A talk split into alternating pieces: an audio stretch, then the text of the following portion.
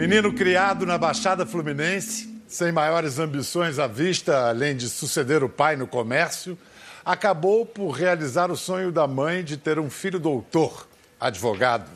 Aí, quem poderia imaginar, tomou gosto pela coisa, foi mais longe, tornou-se oficial de justiça, depois passou a promotor, e então a coisa parece ter tomado gosto por ele. Chegou a juiz federal, até que há dois anos foi lançado ao centro da luz dos holofotes e da consciência nacional. Assumiu parte importante da Operação Lava Jato no Rio de Janeiro.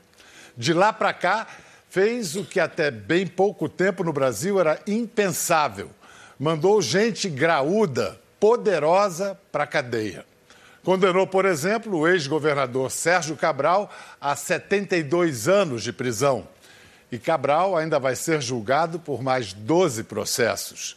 Neles, o juiz será ainda o nosso convidado dessa noite. Recebam Marcelo Bretas.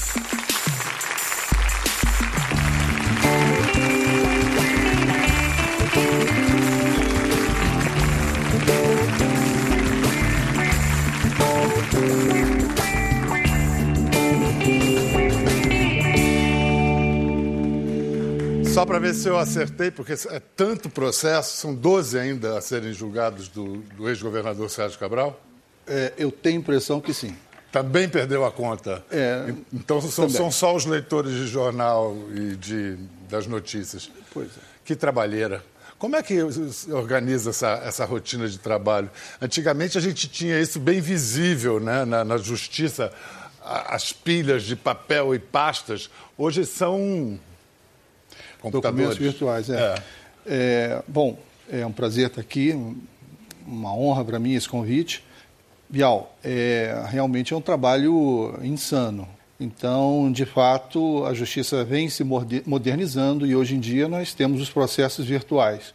A gente pode então é, dizer que nem seria possível levar adiante uma operação como essa se não fosse a tecnologia contemporânea. Sim, sem, sem estar exagerando. Agora, sobre data vênia, eu preciso falar de uma decisão é, espinhosa que lhe aguarda e é em breve.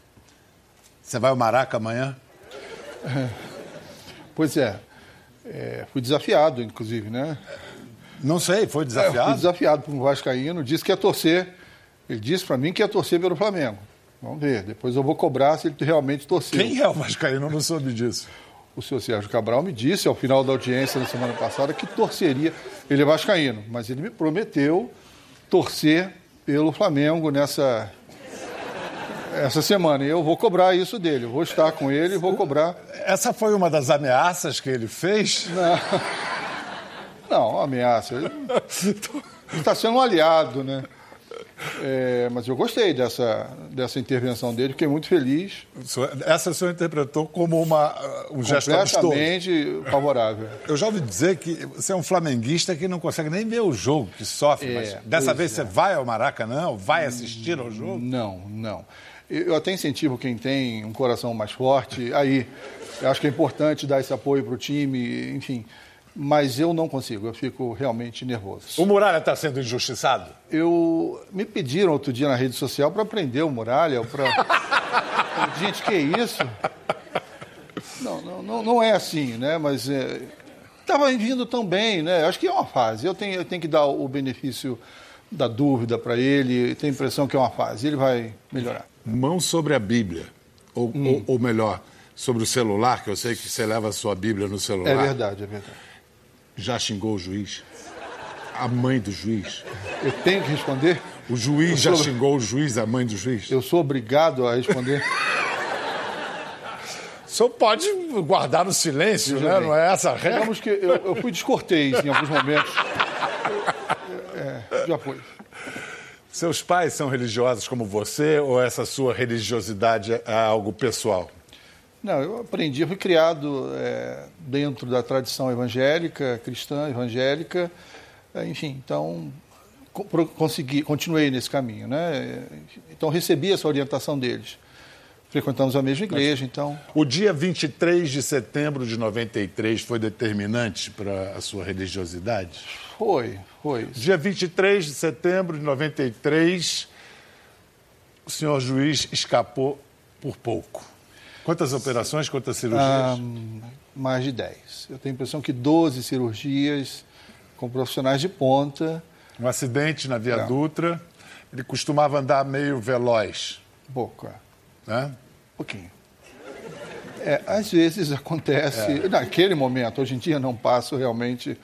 e aí que... ficou com, com, parte do. Sim, fiz algumas cirurgias no, é, no rosto e, e tenho a dificuldade, procuro é, consertar, faço exercício, inclusive facial, ginástica facial, para melhorar um pouco a dicção, até que tenho que falar muito nas audiências. Mas mudou a sua maneira de ver a vida, ver Deus? E... Não, não, não, não, eu não atribuo tudo na minha vida, tudo o que aconteceu na minha vida e o que acontece na minha vida, eu, eu acredito que há um propósito. Né? Então eu não sou do tipo que reclama do que aconteceu. Eu procuro extrair disso um aprendizado. Né? E, e, o que aconteceu com relação a esse acidente, que realmente, como você disse, foi marcante, foi importante, é, confirmou isso. Não reclamo, não fico. Eu, tava, eu tinha 23 anos na época, na verdade, eu agradeço a Deus por ter me preservado.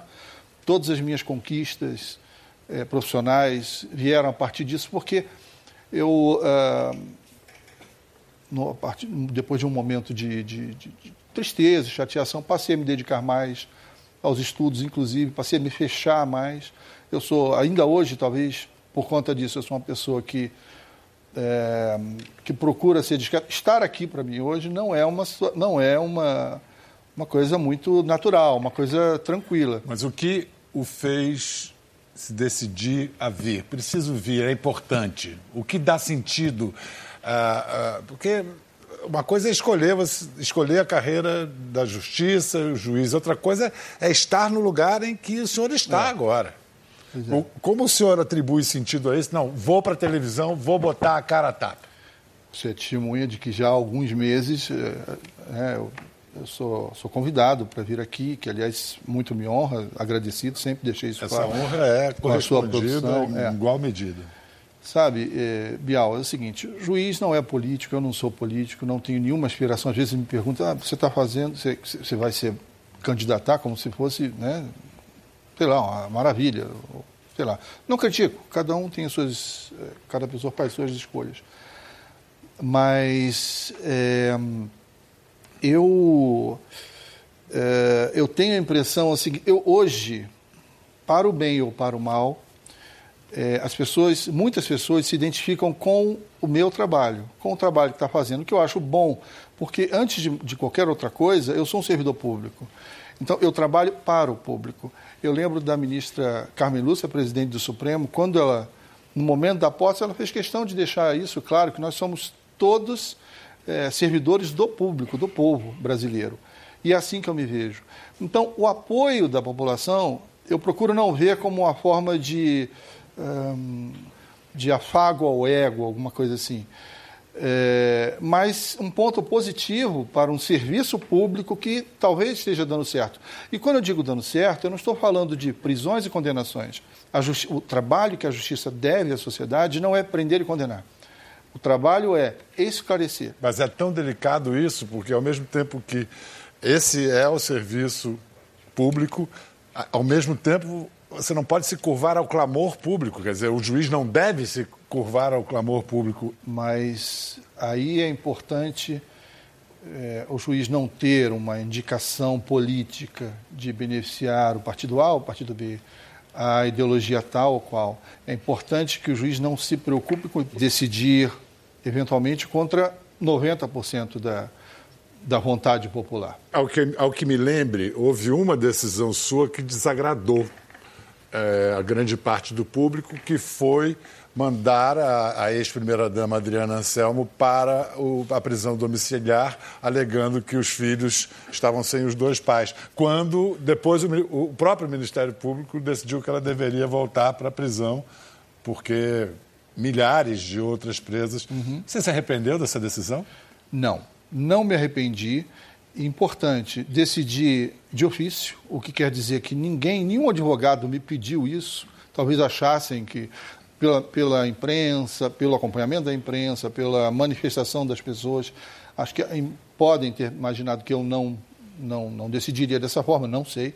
E fiz porque fiquei preso à minha palavra. Quando, quando eu dei uma, uma decisão contrária a essa, a essa acusada no ano no final de 2016, eu coloquei na decisão, sei que tem filhos menores. Quando a lei diz que em caso de filhos menores, o juiz, pode, o juiz pode é, conceder prisão domiciliar. Sei que a lei determina isso, mas acho importante nesse momento a prisão e me comprometo a reavaliar no futuro. E assim eu fiz, três meses depois, e decidi. Foi uma decisão dura? Sim, porque eu não sou ingênuo, eu sei que vou desagradar muita gente. Mas faria de novo? Faria de novo, porque eu não posso me corromper, Bial. Eu não posso de decidir ou deixar de decidir por medo. E se eu fizer alguma coisa, ou deixar de fazer alguma coisa por medo de desagradar alguém, eu estou me corrompendo. Isso eu não vou fazer.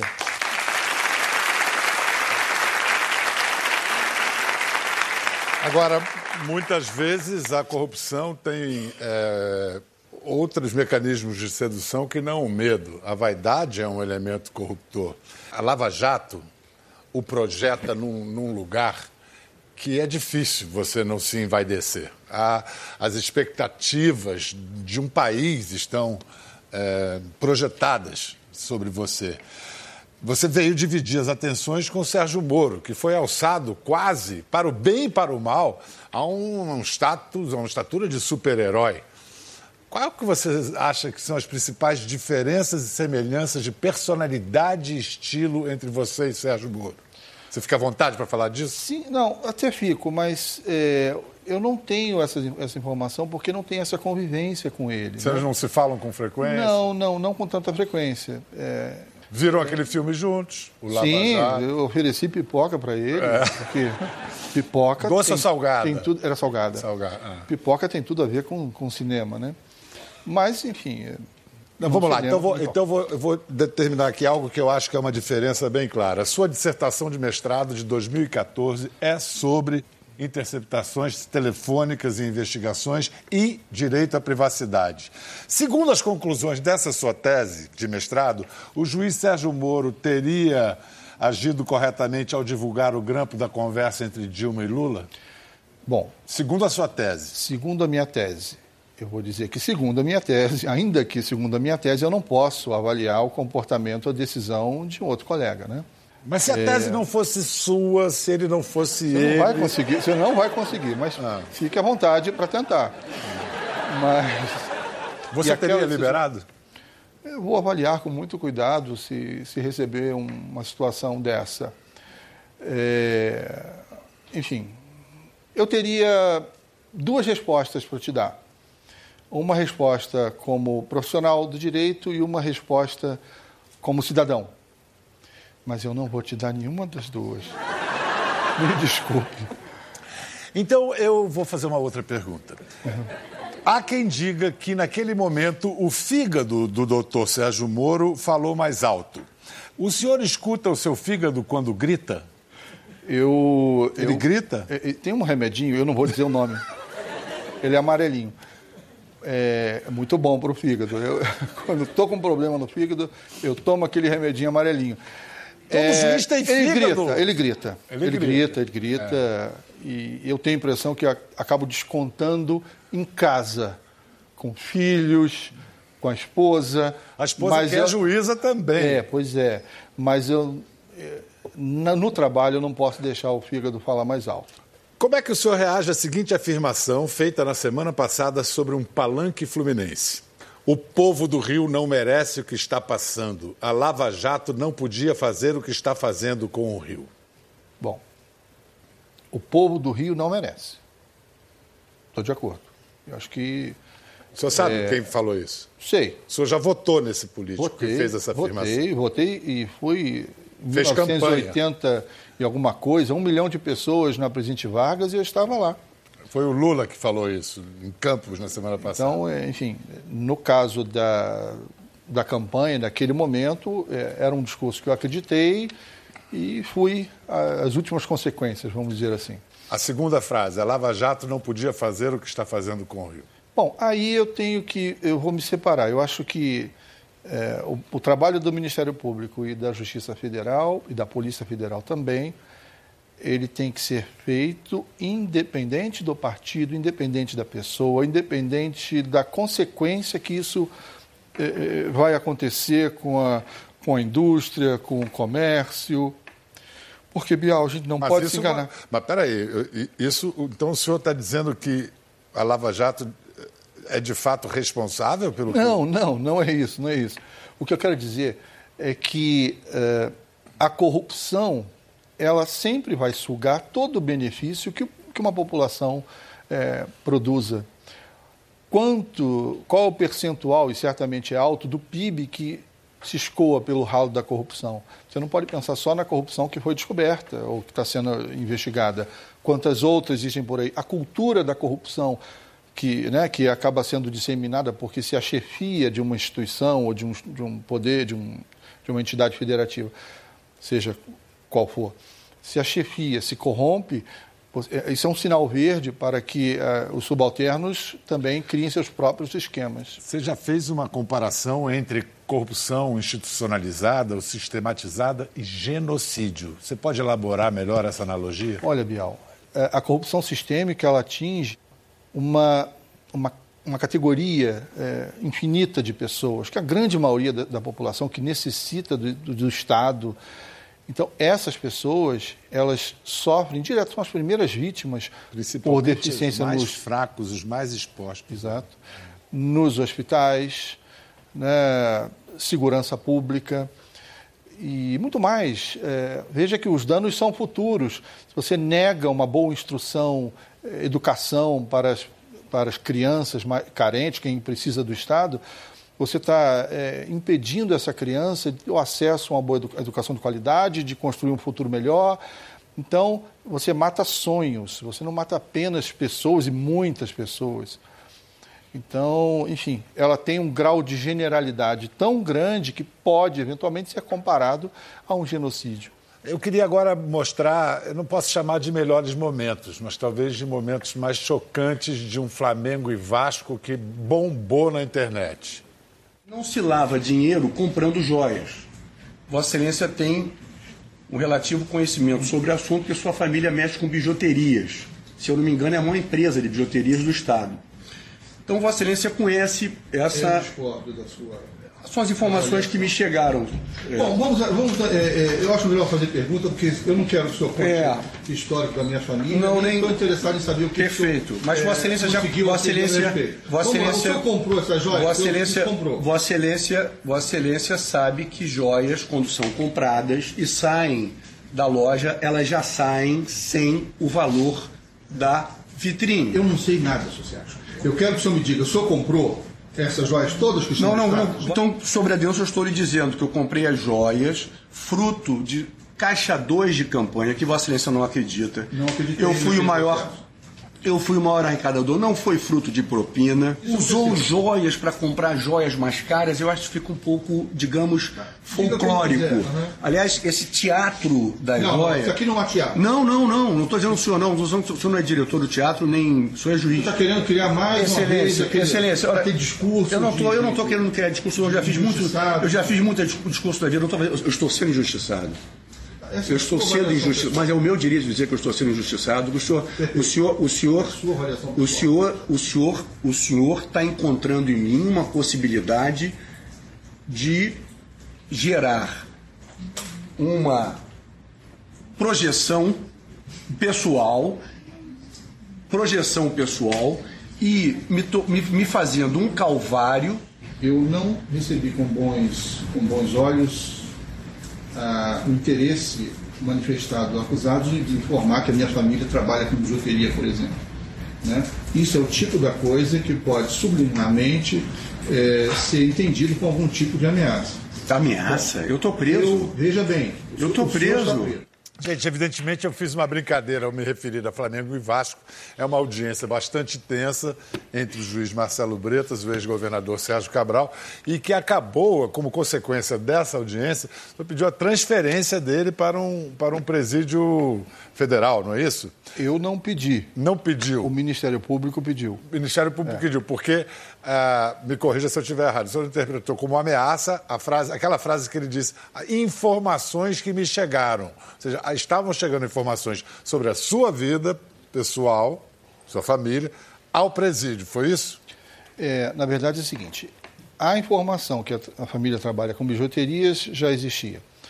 É, no caso aí, eu me insurgi contra a, aquela alegação no momento em que, inclusive, é a maior do Estado. Eu falei, eu discordo disso. São as informações que me chegaram. Então, eh, o pedido do Ministério Público se baseou nisso, se baseou na, em ter chegado informações, no caso, ser a melhor, que, é, inclusive não é verdade, ser a, melhor, ser a maior do Estado, alguma coisa assim.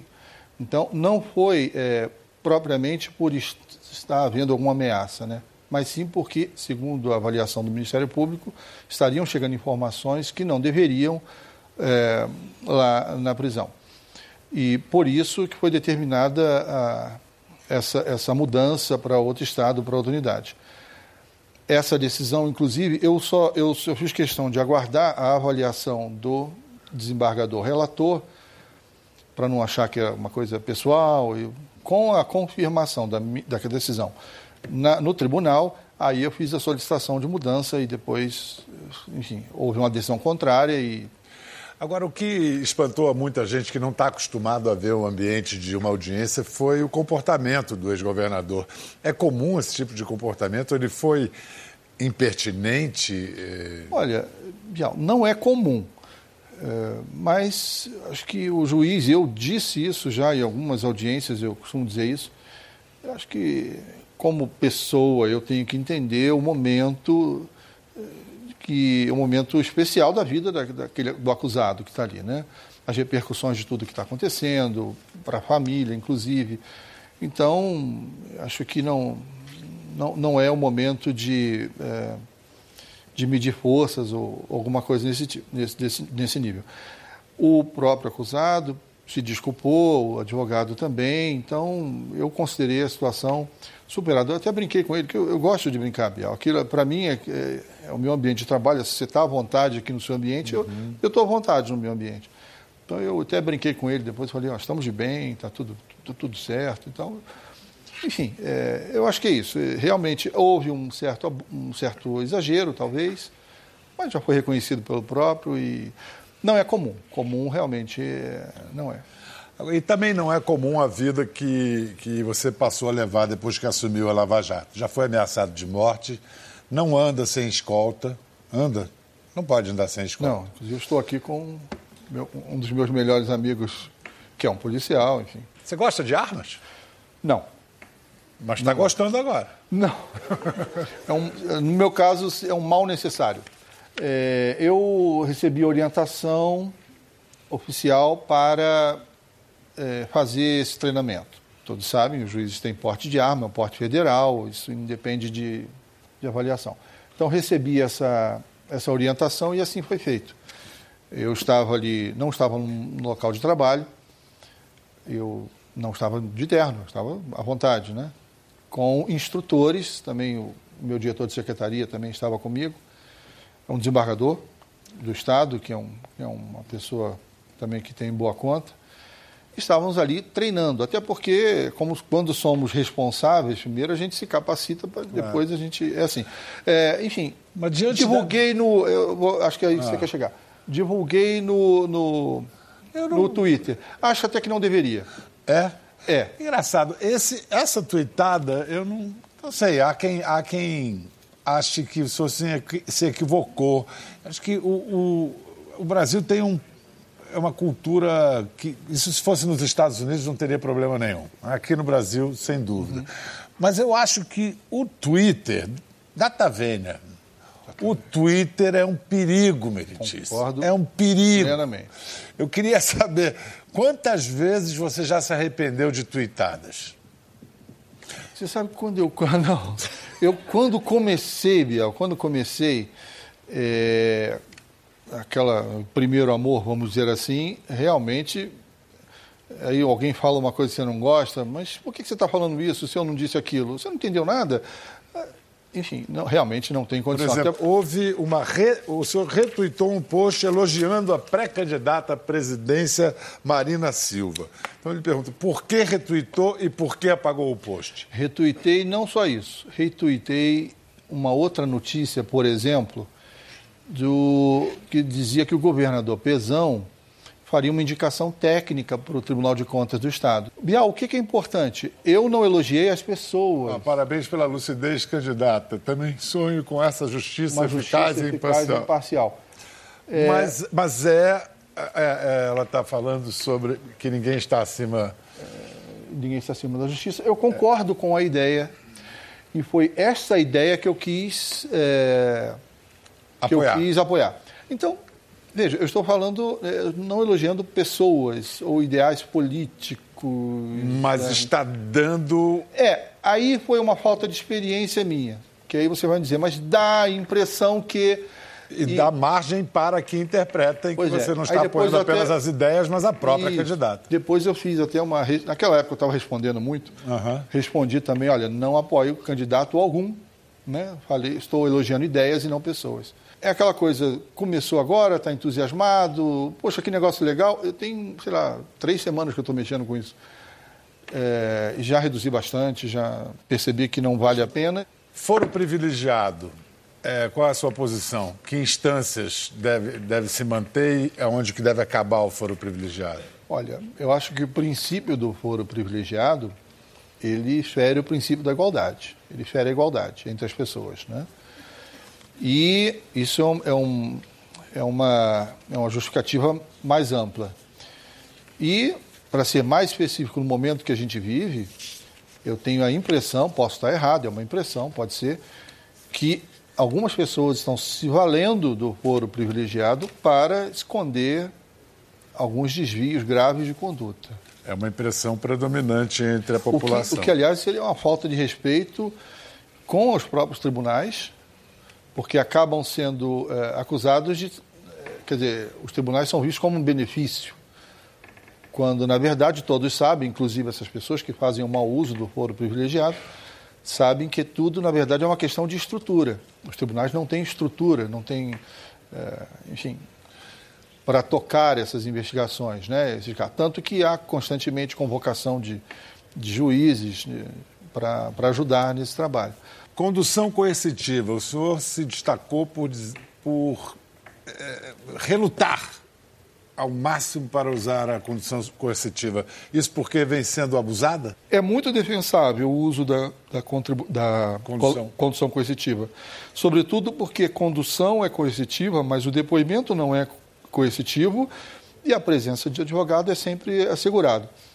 Mas eu reservei, eu resolvi reservar esses casos para uma situação em que eu, inclusive, fundamento, eventualmente, posso fundamentar uma prisão e digo ao final: olha, eu tenho todo motivo para decretar uma prisão. Mas, como há uma pequena dúvida, eu prefiro. Eu deixo claro que é, é um benefício.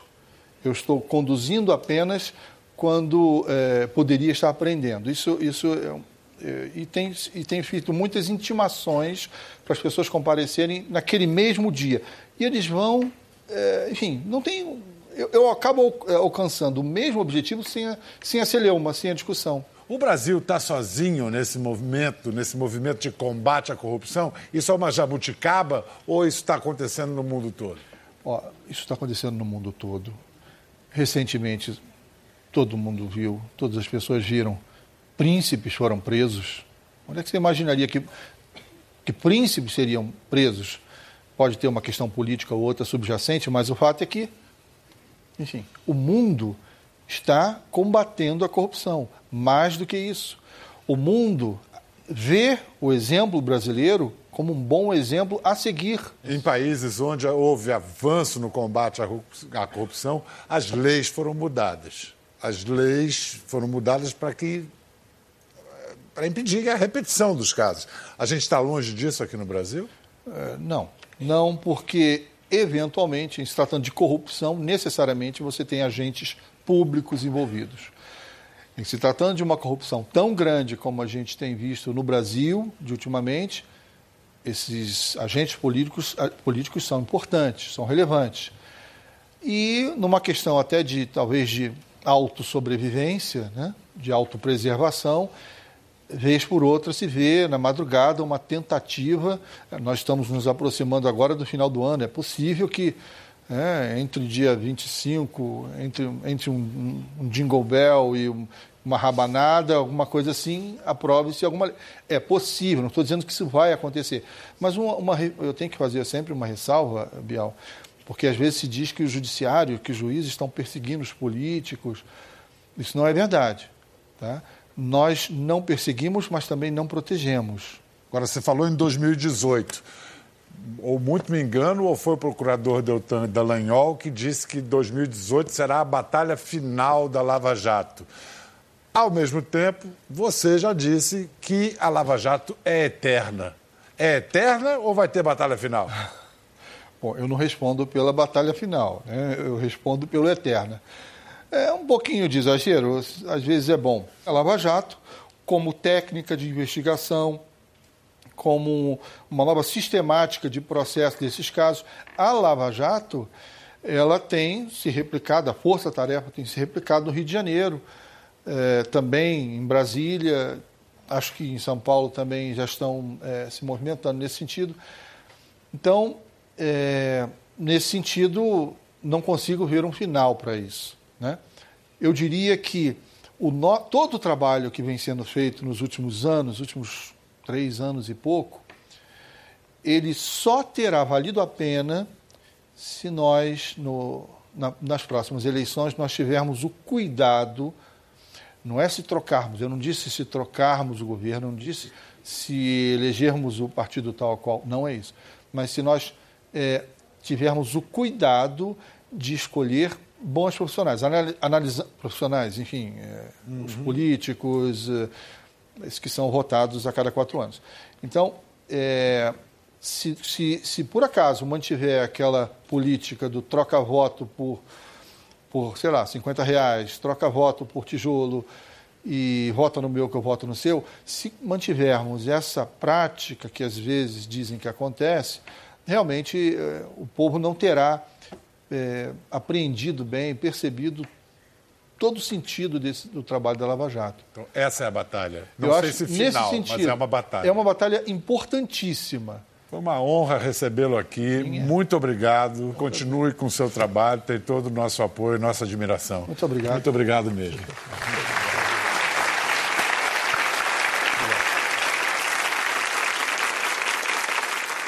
Bem-vindos, bem-vindos, muito bem-vindos de volta. Só podia mesmo ter acontecido na casa do Zé Maurício Maquili. Ele é um gigante da música brasileira, promove encontros, promove tudo que a gente sabe, tudo de bom que ele faz pela música brasileira. Pois bem, festinha na casa do Zé, presenças ilustres, né? João Bosco, Elba Ramalho, Zélia Dunca. No meio dessas feras, Mariene de Castro, podem aplaudir.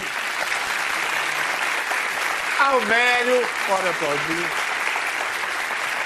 Que não se conheciam pessoalmente, se conheciam? Não, não se conheceram não, não naquela noite, ainda. se conhecem e o pessoal pede para que os dois cantem uma coisinha, não é assim? Mariene não, não me conhecia, mas eu já, já havia ido ao show dela duas vezes e fiquei encantado. Mariene é, um, Mariene é uma força da natureza. E vocês já tinham ensaiado, então, numa outra encarnação e não sabiam? E não com sabia. Com certeza, com certeza. Mas foi assim? O encontro foi... Cósmico. Cósmico.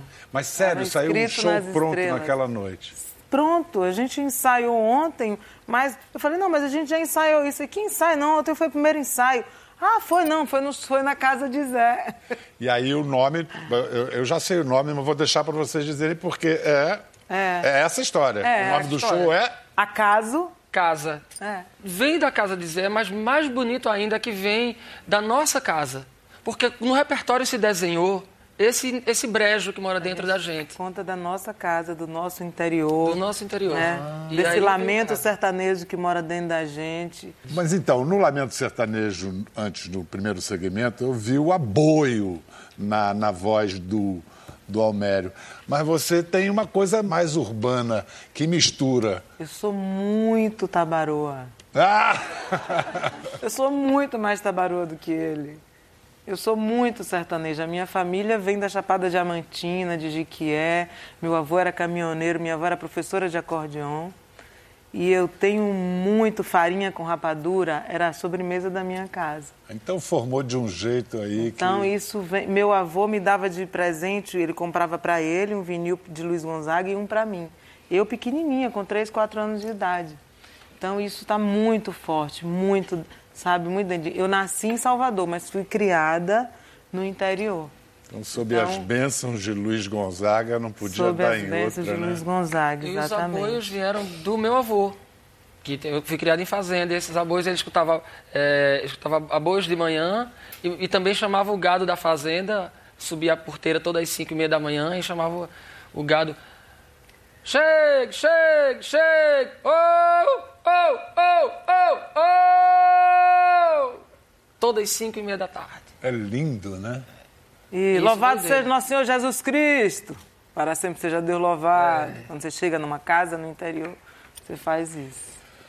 Eu queria mostrar, antes de pedir para vocês cantarem para gente, dois momentos em que vocês cantaram para grandes plateias.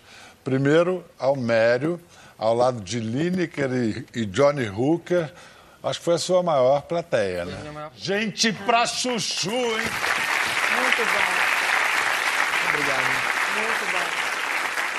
Mas em matéria de público, aí Mariane bateu o recorde. porque Ela cantou no, é, no encerramento, apagando a pira olímpica, um momento super emocionante. Então, para quem já está com água na boca querendo ver vocês dois juntos no palco, no Rio vai ser quando? 13 e 14 13 de e 14 é dezembro, quarta e quinta, quinta. amanhã e no depois. Teatro XP. No Teatro XP, que era o antigo Teatro do Jockey. Exatamente. Que agora está todo trin- tinindo, trincando, lindão. Depois, no sábado 16, 16, em São Paulo, Em São onde? Paulo, na Casa Natura. Beleza. O que vocês vão cantar para fechar o programa, então? Espumas ao Espumas ao Vento, de Acioli Neto. Uma canção linda. Por favor. Adorei conhecer vocês. Também. Sorte, tudo de bom. Obrigada. Vai ser um sucesso, feliz. né?